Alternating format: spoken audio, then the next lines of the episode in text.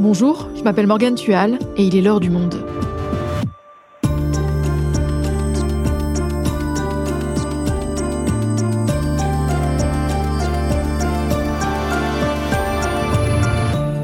Aujourd'hui, ce sont de simples citoyens, mais ils se sont donné une mission, généralement réservée aux forces de l'ordre, traquer en ligne des pédocriminels.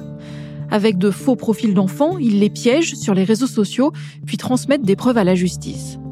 Alors qui sont-ils? Pourquoi font-ils ça? Leur méthode est-elle efficace? Et surtout, comment ces justiciers amateurs sont-ils perçus par les policiers et les magistrats? Magali Cartini est journaliste au Monde. Elle a enquêté sur ces chasseurs de pédocriminels qui agissent en France depuis environ trois ans. Elle va nous raconter. Et notre reporter Marion Botorel est allé à la rencontre de deux d'entre eux. Justiciers ingérables ou citoyens vigilants, enquête sur les traqueurs de pédocriminels. Un épisode de Marion Botorel, réalisation Amandine Robillard.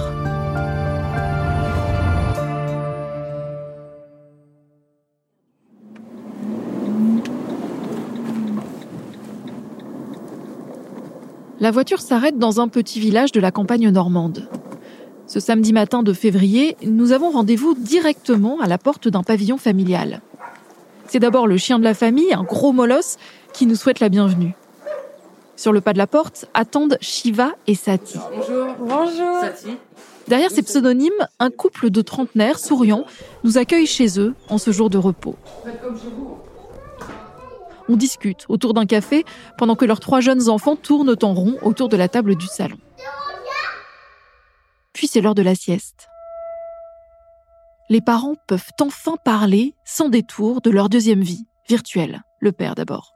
Je suis le président fondateur de l'association Loi 1901 Timonomie. Nous nous infiltrons sur les réseaux sociaux afin de lutter contre la cyberpédocriminalité. Les membres de la timonomie préfèrent utiliser le terme intercepter plutôt que traquer. Et c'est Sati qui intercepte ce samedi sur la table de son salon. Elle ouvre, devant nous, son faux profil Facebook.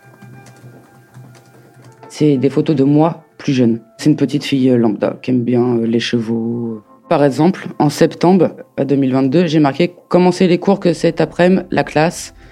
J'ai mis une photo avec un cheval, donc j'ai déjà 24 commentaires d'hommes. J'ai tué très jolie, très belle, des bonhommes cœurs. En général, je regarde les demandes d'amis. C'est la première chose que je fais parce que c'est toujours impressionnant. Donc là, par exemple, euh, j'en ai 133 en attente et ça date de maximum euh, deux semaines. Et après, euh, je vais dans mes messages en attente. Et là, par exemple, il y en a déjà beaucoup. Du coup, là, je suis sur un profil qui a plus de 20 ans. Il euh, me dit, par exemple, bah, je te trouve super gentille, coucou, tu vas bien, salut, salut, salut. Et après, il m'a envoyé euh, son sexe en photo. Pourtant, je n'ai pas répondu euh, pendant longtemps et m'a renvoyé des messages même deux mois après en m'envoyant son sexe. J'ai dit Burke, t'es dégueu, j'ai 13 ans. Il m'a dit et alors? Et là, il m'a renvoyé un autre message euh, en novembre là. À vous, tu la trouves grosse Non. Et puis après, bah, il y a plein de messages en attente. euh. Voilà, je dois en avoir au moins 100. Et soudain, un nouvel utilisateur entre en contact avec le profil de Sati. Un homme, au profil Facebook, tout ce qu'il y a de plus banal. Il pose avec son gâteau d'anniversaire qui indique 44 ans. Et très rapidement, le ton de la conversation évolue sous nos yeux, malgré les réponses réticentes de Sati. Oh, t'es très jolie, tu fais du cheval super, j'adore. Je lui ai répondu Salut, ça va. Il m'a dit Salut, oui, je vais bien, mais je suis tout seul dans l'appartement. Tu veux venir demain après-midi chez moi On peut voir sur son profil qu'il est marié. Donc je lui ai répondu J'ai 13 ans, je suis trop jeune, ma mère voudra pas de toute façon. Mais il va certainement essayer de, de me dire Ben, on le dit pas à ta mère. Et il m'a répondu Pourquoi ta mère voudra pas que tu viennes? Je lui ai répondu Parce que j'ai 13 ans, je suis trop jeune, je ne fais pas ce que je veux. Je répète sans cesse l'âge pour qu'il se rappelle bien que je suis mineur et que j'ai 13 ans et non euh, son âge. Il m'a répondu c'est dommage pour toi que tu veux pas venir chez moi. Il m'a dit où c'est qu'il habitait et à quel étage. Là, je pense qu'il va me dire que c'est pas loin entre chez moi et chez lui et qu'il peut venir me voir directement en scooter pour pas que ma mère elle, le sache. Moi, ce que je vais faire, c'est que je vais lui demander pour faire quoi, ce qu'on va faire si on se voit. Et par la suite, le dossier sera transmis à Shiva qui, lui, contactera directement les forces de l'ordre. Parce que nous, on ne se déplace pas du tout au rendez-vous. Satie s'expose à ce genre de messages une dizaine d'heures chaque semaine. Des conversations difficiles, mais nécessaires selon elle.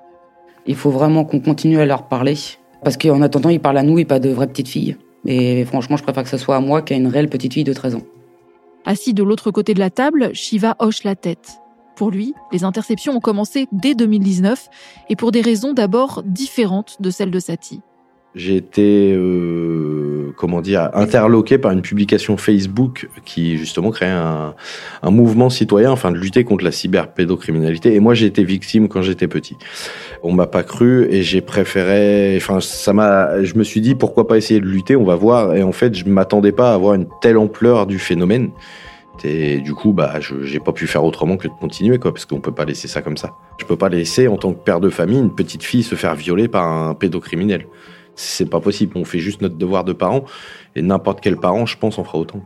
Qu'est-ce qui me dit que demain, ça va pas être euh, mes enfants qui vont être euh, confrontés à ça? Donc, euh, bah, je peux pas m'arrêter. je peux pas. C'est pas possible. C'est plus fort que moi. Je pourrais pas m'arrêter.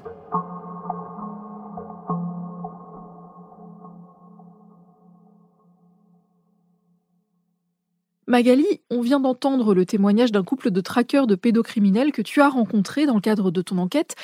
Qu'est-ce qui t'a poussé à t'intéresser à eux maintenant? Car ce type de collectif existe depuis des années déjà. Bah justement, c'est ça qui m'intéressait. Euh, ça fait à peu près trois ans que ces collectifs existent en France. Et euh, il y a eu un espèce de moment médiatique euh, au début de la création de la, de la Team Moore, qui est le, le, premier mouvement créé en France de ce type-là, de traqueurs de pédocriminels. Et je voulais voir un peu trois ans après, faire le bilan de ces actions, si ça s'était essoufflé, si ça donnait des résultats. Je voulais aussi avoir une approche plus concrète de ce qu'on appelle le grooming. Donc justement, ce sont ces adultes malveillants hein, qui traquent, qui essayent d'appâter des, des mineurs en ligne. Il faut quand même rappeler qu'il y a 70% des moins de 12 ans qui utilisent régulièrement un réseau social alors que l'âge légal est de 13 ans. J'ai aussi, évidemment, enfin, comme beaucoup de gens, on a remarqué qu'il y avait de nombreuses théories du complot euh, qui avaient émergé euh, sur les réseaux sociaux, qui sont liées juste aussi à la mouvement Canon aux États-Unis et qui émettent l'idée, en fait, qu'il y a des, des, élites euh, perverties qui sont protégées par la justice, qui s'attaquent aux enfants. Et j'ai voulu donc savoir aussi ce que ces collectifs-là pensaient de ces théories-là et de cette mouvance. C'est donc pour répondre à toutes ces questions que tu es parti à leur rencontre. Alors déjà, quel est leur profil? Qui sont ces personnes qui se lancent dans la traque en ligne de pédocriminels? Donc, comme je disais, en France, il faut savoir que c'est parti donc du mouvement initié par Stephen Moore, donc que j'ai interviewé dans le dans le cadre de cette enquête. C'est un commercial qui vit à La Réunion et qui milite depuis plus de dix ans contre la, la pédocriminalité. C'est né euh, d'une histoire de, de, harcèlement en ligne d'une jeune fille de son entourage par un pédocriminel qu'il a réussi à faire arrêter. Du coup, il s'est lancé là-dedans en s'inspirant de collectifs similaires qui existent aux États-Unis euh, depuis plusieurs années ou au Royaume-Uni. Et donc, il a créé donc la Team Moore, qui compte aujourd'hui une cinquantaine de, de membres, tous bénévoles qu'il a formé avec une méthode précise et un cadre euh, légal. Shiva, par exemple, de la Nomi, est issu de ce mouvement-là. Il s'est ensuite autonomisé. On estime aujourd'hui, euh, entre les différents collectifs qui existent en France, qu'ils sont environ 150. Et qu'est-ce qui les pousse à se lancer là-dedans? Alors, il y a plusieurs motivations. Il faut voir que la plupart, quand même, sont d'anciennes victimes. Il y a aussi des parents de victimes pour une ancienne victime, c'est une forme de réparation de traquer un pédocriminel en ligne avec la satisfaction d'arriver à le faire arrêter. C'est une manière de reprendre le pouvoir euh, sur son agresseur. D'autres sont motivés euh, parce qu'ils ont vu à la télé, dans les reportages ou sur les réseaux sociaux, euh, ils ont découvert en fait l'ampleur du, phénomène en ligne et ils ont décidé de s'engager. Donc, ce sont principalement des, des mères et des pères de famille. Et alors, qu'est-ce qu'ils répondent quand tu évoques les théories du complot? Est-ce qu'ils font partie de cette mouvance? Steven Moore et les, la plupart des autres membres de ces collectifs avec lesquels je me suis entretenue réfutent vraiment tout lien avec cette mouvance-là. Steven Moore, c'est vrai qu'il a eu un déclic euh, en lisant le livre de la honte de Serge Garde et Laurence Benox qui est paru en 2001. Ce livre a été adapté par Carl Zero dans un documentaire qui s'appelle Le fichier de la honte. Mais c'est vrai qu'aujourd'hui, on sait que Carl Zero euh, s'est engagé euh, dans une lutte un peu obsessionnelle dans, contre la pédocriminalité et qui défend des thèses parfois sujettes à caution, comme d'autres, hein, qu'il y a une élite euh, qui protège euh, des réseaux pédocriminels organisés. Ces théories, on les a beaucoup entendues pendant le Covid. Et euh, les membres de ces collectifs avec lesquels j'ai discuté le dénoncent, notamment Shiva. Alors on entend beaucoup les, les, complotistes, la théorie du complot, etc. C'est vrai que ça occulte un peu ce que nous on peut faire ou ce qu'on peut dire, puisque c'est vrai que c'est plus sensationnel de penser qu'il y a des milliardaires qui ont un parc d'enfants à portée de main, plutôt que de voir que c'est un ouvrier lambda qui va parler sur Messenger en envoyant son sexe en photo à une gamine de 13 ans. Nous, on n'est pas du tout pour les théories du complot et tout, donc euh, on n'y croit pas. Moi, je suis quelqu'un de terre à terre. Je crois que ce que je vois, et pour l'instant, ce que je vois, c'est 2500 personnes qui m'ont envoyé des photos de leur sexe et qui ne sont pas du tout dans un réseau. Ce qui est important de comprendre, c'est que ces collectifs se distinguent quand même des, des autres mouvements qu'on peut voir comme au Royaume-Uni ou aux Pays-Bas, où là, on a pu assister à, à pas mal de dérives. C'est-à-dire, qu'est-ce qui s'est passé? En fait, le problème, c'est que certains de ces collectifs dans d'autres pays euh, confrontent les pédocriminels, euh, c'est-à-dire qu'ils se rendent à des rendez-vous. Par exemple, euh, aux Pays-Bas, en 2020, il y, a, eu un mort, un homme de 73 ans, hein, qui a été tué par une bande de jeunes un soir lors d'une confrontation justement avec des traqueurs de pédocriminels. Donc il y a eu plus de 200 agressions hein, aux Pays-Bas euh, avant même ce drame-là. Mais bien avant 2020, il y avait déjà des dérives. Dès 2013, au Royaume-Uni, euh, la police alertait sur le fait que l'action de ses citoyens euh, pouvait bah, anéantir la vie d'innocents aussi, parce qu'on peut, on peut se tromper sur la personne, ça peut arriver. Men scouring the internet for sex with young teens. She was going with it. Oh, so she wanted it. That's what it seemed like to me. Donc je pense aussi à l'émission de, de télé-réalité euh, To Catch a Predator, qui est donc une émission américaine qui a été diffusée de 2004 à, à 2007. This time, we traveled to rural Georgia to investigate. Donc le principe, c'est qu'après le, le, des signalements hein, justement de, de, de collectifs, une équipe télé euh, sonnait à la porte d'un pédocriminel euh, supposé et filmait sa réaction euh, en direct. Donc ça pose aussi euh, la, la, question du problème d'ériger euh, ce type de lutte euh, comme un spectacle. Get on the ground now. All the way down. All the way down.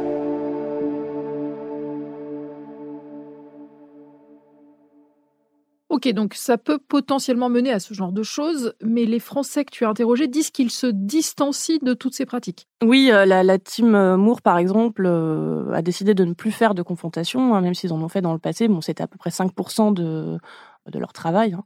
Ils préfèrent aujourd'hui signaler directement les pédocriminels avant même que ça aille jusqu'au rendez-vous pour aussi protéger éventuellement d'autres enfants réels des attaques de ces hommes. Ces collectifs, qu'il s'agisse de la timonomie ou de la Timour, euh, suivent un, cadre précis, un cadre légal précis. C'est d'ailleurs rappelé sur leur site internet, euh, article de loi euh, à l'appui. Ils ont aussi des rôles très spécifiques, c'est très organisé. Et concernant le recrutement, euh, ils prennent aussi des précautions, c'est-à-dire euh, qu'ils veillent euh, aux motivations des gens qui les contactent, ils vérifient leur casier judiciaire, leur identité également, et ils ont un entretien et un mois de période d'essai avant de démarrer le travail au sein de l'association ou du collectif. Ces textes de loi, cette procédure, c'est ce qu'ils mettent en avant, mais concrètement, est-ce que leurs méthodes de travail sont légales? En tout cas, ils font tout pour que leurs preuves soient recevables euh, par la justice, éviter évidemment les, vices de procédure. Ils ont mis au point euh, une méthode euh, précise avec des avocats qui les ont aidés. Concrètement, il y a deux types euh, de postes. Donc, euh, on a les intercepteurs. Donc, ce sont eux qui, euh, avec leur faux profil d'enfants, donc ce sont des photos d'enfants de rajeunis, qui dialoguent et qui enregistrent les preuves. Ils transmettent ensuite ces informations aux enquêteurs, qui eux bah, cherchent sur les réseaux sociaux les adresses, l'identité réelle, les numéros de téléphone, et qui ensuite constituent des traces numériques qui peuvent ensuite envoyer à la justice. Ce qui est étonnant, c'est que il y a pas mal de, ces pédocriminels en ligne qui s'affichent sous leur vrai visage. Sur leur profil, ce sont leurs photos, on a leur, famille, leurs loisirs. Donc de fait, ils sont parfois assez faciles à trouver. Et une fois que le, le dossier est bouclé, donc euh, l'association ou le collectif porte plainte ou fait un signalement au procureur et transmet les pièces par euh, recommandé. Et alors, est-ce que ces plaintes aboutissent? Est-ce que ces collectifs en France ont permis de traduire des pédocriminels devant la justice? Alors, il faut quand même comprendre qu'ils sont pas toujours au courant de la suite euh, de, leurs plaintes. Hein. Les, magistrats euh, ne sont pas tenus, euh, ni les policiers, de les informer. Concernant la Timur, euh, il y a à ce jour 75 arrestations et 36 condamnations. Latinonomie, euh, leur travail a conduit à plus de 200 signalements. Selon eux, il y a eu 62 arrestations et 50 condamnations. Ils ont même euh, créé une carte numérique où sont épinglés plus de 2000 pédocriminels identifiés avec des points verts et des points bleus, les points verts étant ceux qui ont été arrêtés. comme je suis en train de vous montrer. Et ça nous permet en fait de recroiser les dossiers. Par exemple, dans cette ville-là, attends, il y a ce mec-là qui me parle dans cette ville-là. Je vais voir sur la carte, ah bah, c'est la même photo, c'est le même mec. Pour Lyon, par exemple, donc il y a tout ça. C'est impressionnant. C'est vrai que la carte, euh, quand on l'a fini, c'est vrai qu'on se dit waouh, mais en fait, la France, elle est toute bleue pour nous, parce qu'un point bleu, c'est un pédocriminel ou plusieurs. Et du coup, on se dit que ouais, en fait, l'ampleur des choses est quand même, est quand même folle, quoi. Alors parmi leurs signalements qui ont abouti, on peut parler de, l'exemple du violeur des campings. Hein. Donc c'est un homme qui a été condamné à 13 ans de prison ferme en 2014 pour plusieurs viols sur mineurs. Et il avait contacté euh, l'un des profils de la Tinonomie un mois à peine après sa sortie de prison. Ce qui est dingue, c'est qu'il avait, il était euh, sous sa véritable identité et que sur son profil, euh, il avait mis la même photo que celle qui était parue dans la presse lors du procès. Donc la a émis un signalement et il a été arrêté. Et tu as sondé le milieu de la justice à propos de ces citoyens justiciers. Comment est-ce qu'ils sont considérés par les magistrats? On ressent un certain malaise quand même en France face à ces justiciers citoyens entre guillemets. Aucun procureur que j'ai contacté ne m'a répondu. Dans le livre que la Timour vient de publier, euh, sont citées euh, plusieurs réactions hein, de, magistrats ou de policiers, voire même de, membres du gouvernement, qui paraissent parfois un peu contradictoires. Donc certains euh, les félicitent et les encouragent, d'autres critiquent leur action de manière assez virulente. Emmanuel Macron, en octobre 2019, s'était fait interpeller hein, par Stephen Moore lors d'un déplacement à La Réunion et il avait encouragé Stephen Moore et la team à, à continuer en disant on a besoin de vous, c'est bien ce que vous faites. Et moi j'ai besoin de gens qui, comme vous, s'engagent plutôt pour continuer à dénoncer et à aider nos enfants. Donc vous vous engagez sur la question Totalement. Parallèlement, euh, d'autres membres du gouvernement, eux, ont dénoncé ces méthodes, hein, comme Éric Dupont-Moretti, le ministre de la Justice, donc, qui a été interrogé à ce sujet par la députée euh, Maude Petit en juin 2021. Cette idée que vous avez d'étendre à nos concitoyens au fond, la possibilité d'intervenir dans des enquêtes, ça me chagrine beaucoup et je pense que euh, les risques de dérive sont extrêmement importants. Que les citoyens dénoncent euh, de tels faits quand ils en ont connaissance, c'est bien le moins. Mais ensuite, euh, je pense qu'il faut que chacun soit à sa place. Je ne demande pas aux policiers ou aux magistrats d'être boulangers. Je leur demande d'être policiers et magistrats. Bref, on sent qu'il n'y a pas de position commune euh, du monde politique et judiciaire euh, sur ces actions, alors qu'au Royaume-Uni, euh, ces groupes de chasseurs, entre guillemets, sont, collaborent et sont en fait tolérés par la justice et la police depuis plus de dix ans. Et Shiva nous a aussi confié ressentir une certaine gêne du monde judiciaire face à leurs actions.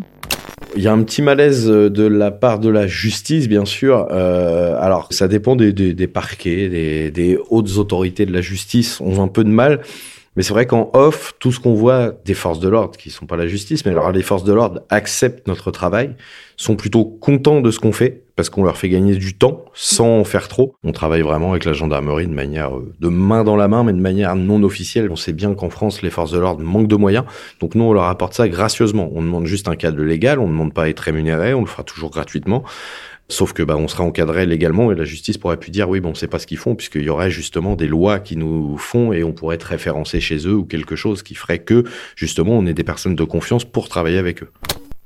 Et Magali, est-ce que, comme ces collectifs le déplorent, les forces de l'ordre ne sont pas assez nombreuses pour identifier toutes les menaces? Faut déjà bien comprendre euh, l'ampleur du phénomène. On est en France le deuxième pays au monde d'échange de, de contenu pédopornographique. Donc ça, ce sont différentes associations qui le disent. On peut aussi rappeler qu'il y a 165 000 enfants qui sont victimes de viols et de violences sexuelles chaque année dans notre pays selon une enquête euh, Ipsos. Ce qui est le plus marquant, en fait, quand on passe du temps euh, avec ces membres-là et qu'on regarde ce qu'ils font exactement, on constate que tous les milieux sociaux et les âges sont concernés. Et ça, c'est aussi la police qui le dit. Il y a une augmentation euh, de jeunes de 20-25 ans qui s'attaquent à des mineurs et qui envoient du contenu euh, pédopornographique. C'est un phénomène qui, évidemment, s'est amplifié. Hein, ça, ils l'ont tous constaté depuis les confinements euh, successifs en face, on peut dire que du côté des forces de l'ordre, peut-être qu'il manque un peu de moyens, hein, justement, pour faire face à, l'ampleur de la tâche. À l'heure actuelle, côté gendarmerie, il y a 6700 euh, cyber-enquêteurs euh, qui font partie du commandement de la gendarmerie du cyberespace. Mais ils enquêtent autant, en fait, sur la pédocriminalité que sur les rangs ciel, que sur le trafic de drogue. Et côté police, il y a 17 officiers hein, spécialisés en cybercriminalité à l'Office central pour la répression des violences aux personnes, l'OCRVP. Et ils sont, eux, formés à l'enquête sous pseudonyme. Alors Emmanuel Macron a promis euh, en novembre dernier la création d'un office de police judiciaire doté de 70 agents spécialisés sur les violences faites aux mineurs. Elle devait être créée en janvier, mais pour l'instant, euh, on n'a pas de nouvelles. Et Shiva disait tout à l'heure que l'action de ces collectifs était plutôt appréciée du côté des forces de l'ordre. C'est ce que tu as constaté pendant ton enquête? Ce que m'a dit Franck Danroll, qui est le patron de l'OCRVP, c'est que l'action des citoyens, tant qu'ils respectent la loi, peut jouer un rôle de relais tant sur le signalement que sur la prévention. Mais il insiste sur le fait qu'on ne peut pas inciter les gens à aller débusquer eux-mêmes des pédocriminels, que c'est dangereux, que cela peut compromettre des enquêtes en cours car il s'agit d'un acte de police complexe. Ce qu'il faut retenir, hein, c'est ce que m'a raconté aussi Franck Danroll, c'est qu'il n'y a pas de frontière en fait entre le, numérique et, la vie réelle. Un pédocriminel qui s'attaque euh, à des enfants euh, en ligne le fait dans la vraie vie. C'est pour ça que le signalement des citoyens et la vigilance des parents est indispensable. Il faut faire attention avec qui parlent nos enfants sur les réseaux. Merci Magali. Merci Morgane.